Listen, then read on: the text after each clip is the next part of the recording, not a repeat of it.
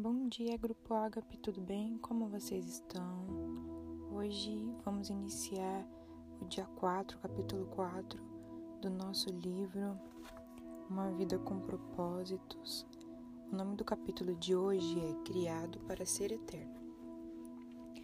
Deus tem cultivado a eternidade no coração humano. Eclesiastes 3, versículo 11.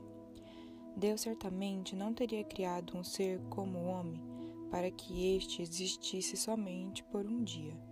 Não, não. O homem foi feito para a imortalidade. Abraham Lincoln. Esta vida não é tudo o que temos. A vida é apenas um ensaio geral, antes da verdadeira produção. Você passará muito mais tempo do outro lado, na eternidade.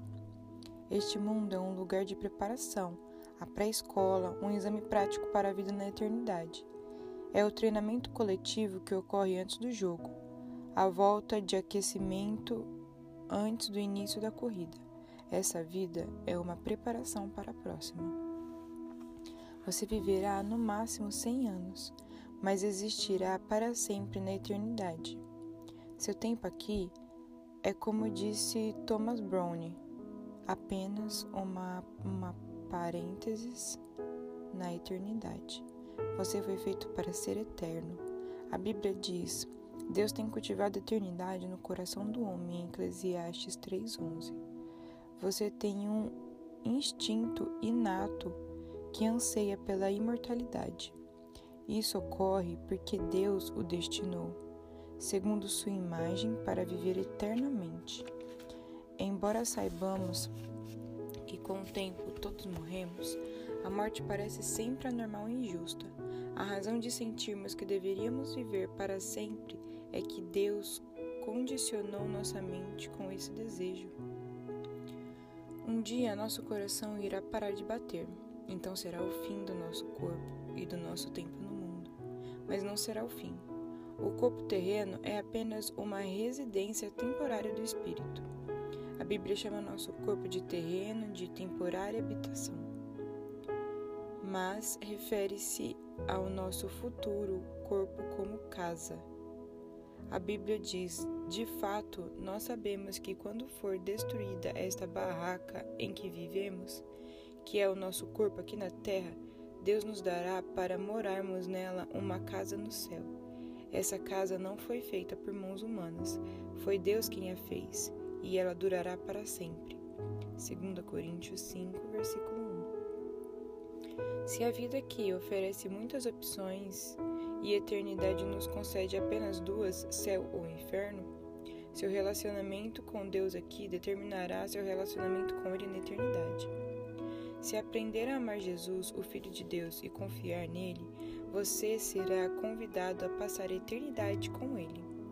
Entretanto, se desprezar o amor, o perdão e a salvação que Ele oferece, você passará a eternidade separado de Deus.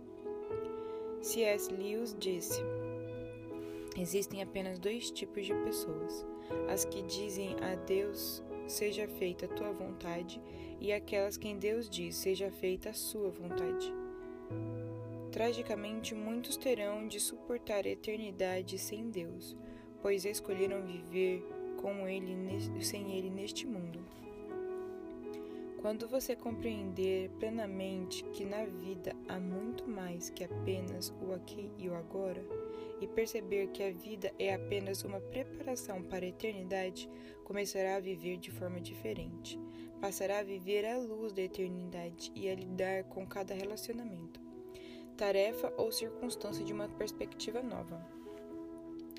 Subitamente, muitas atividades, metas e até mesmo problemas que pareciam importantes vão se tornando banais, insignificantes, indignos de sua atenção. Quanto mais próximo você viver de Deus, mais as outras coisas vão lhe parecer insignificantes. À luz da eternidade, os valores mudam. Você utiliza mais sabiamente o dinheiro e o tempo e passa a dar mais valor à sua personalidade e aos seus relacionamentos, em vez de valorizar fama, riqueza, realizações ou mesmo prazeres. As propriedades as prioridades, perdão, são reordenadas. Manter-se em dia com as tendências, modismos e valores populares já não é tão importante. Paulo disse: Antigamente eu pensava que todas essas coisas eram muito importantes, mas agora eu considero sem valor algum por causa do que Cristo fez. Filipenses 3, versículo 7. Se todo o seu tempo aqui fosse para ser dedicado unicamente a esta vida, eu su sugeriria que começasse a viver agora mesmo. Você poderia deixar de ser bom ou ético e não teria de se preocupar com as consequências de suas ações. Poderia, dedicar-se a uma existência inteiramente egocêntrica, pois seus atos não teriam implicações de longo prazo. Mas, e isso faz toda a diferença, a morte não é o fim. Ela é tão somente a transição para a eternidade. Por isso existem consequências eternas para tudo que você fez aqui. Cada ato de nossa vida faz soar um acorde na eternidade. Lindo! Cada ato de nossa vida faz soar um acorde na eternidade. O aspecto mais prejudicial da vida contemporânea é o raciocínio no curto prazo. Para tirar o máximo de, da vida, você deve ter sempre em mente a visão da eternidade e no coração o valor que ela representa. Há muito mais na vida que apenas o aqui e agora. O que vemos hoje é apenas a ponta do iceberg. A eternidade é tudo o que você não vê sob a superfície. Como será a eternidade com Deus? Francamente, nosso cérebro não é capaz de compreender a maravilha e a grandiosidade do céu. Seria como explicar a internet para uma formiga. É inútil. Não foram inventadas palavras que possam expressar a experiência do, da eternidade. A Bíblia diz: Este é o significado das Escrituras que dizem que nenhum mero homem jamais viu, ouviu, nem mesmo imaginou que coisas maravilhosas Deus preparou para aqueles que amam ao Senhor. 1 Coríntios 2, versículo 9. Entretanto, Deus nos dá vislumbres da eternidade em Sua palavra. Sabemos que neste exato momento Deus está preparando um lar eterno para nós. No céu, seremos reunidos com os fiéis amados, libertos de toda dor e sofrimento, recompensados por nossa fidelidade neste mundo e designados para um trabalho que apreciaremos realizar. Não ficaremos recostados nas nuvens, com auréolas tocando harpa. Desfrutaremos da contínua companhia de Deus. E Ele se deleitará conosco para todo sempre. Um dia Jesus dirá: Venham benditos de meu Pai, recebam como herança o reino que foi preparado para vocês desde a criação do mundo. Mateus 25, versículo 34. C.S. Lewis expressa o conceito de eternidade na última página de Crônicas de Nárnia, uma série de histórias infantis que formam uma coletânea.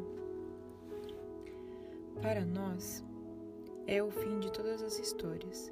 Para eles, porém, este foi apenas o começo da verdadeira história. Toda a vida deles neste mundo e todas as suas aventuras haviam sido apenas a capa e a primeira página do livro. Agora, finalmente, estavam começando o capítulo 1 da grande história que ninguém na Terra jamais leu, a história que continua eternamente, na qual cada capítulo é muito melhor do que o anterior. Deus tem um propósito para a sua vida na Terra, mas que não termina aqui. O plano envolve muito mais que poucas décadas que você passará neste planeta. É mais que a oportunidade de toda uma vida. Deus lhe oferece uma oportunidade para além de toda a vida. A Bíblia diz: o que o Senhor planeja dura para sempre, e as suas decisões permanecem eternamente. Salmos 33, versículo 11.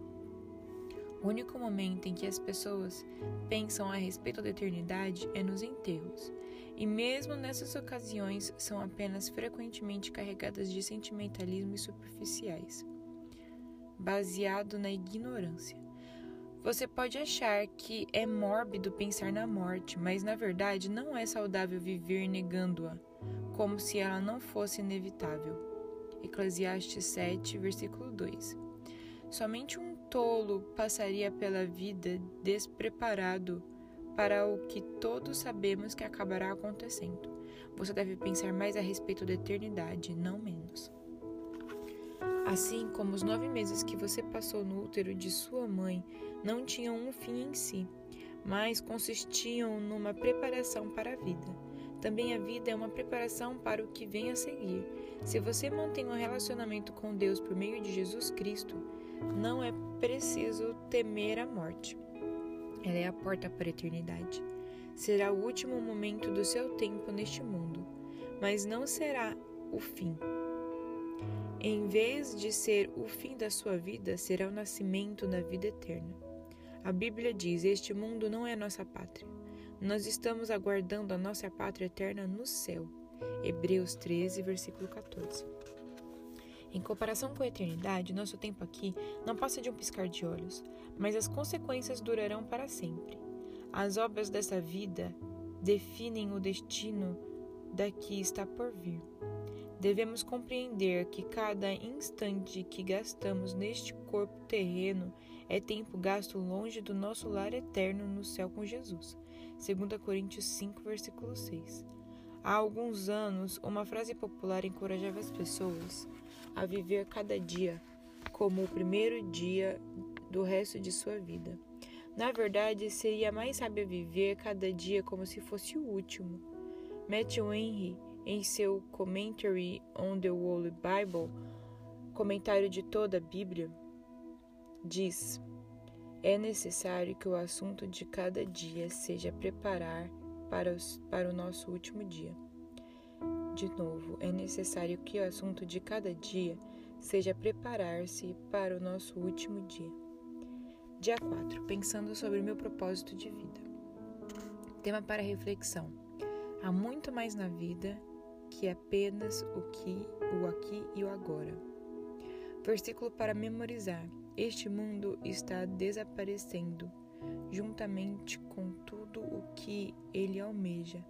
Mas se você faz a vontade de Deus, viverá para sempre. 1 João 2, versículo 17. Pergunta para meditar.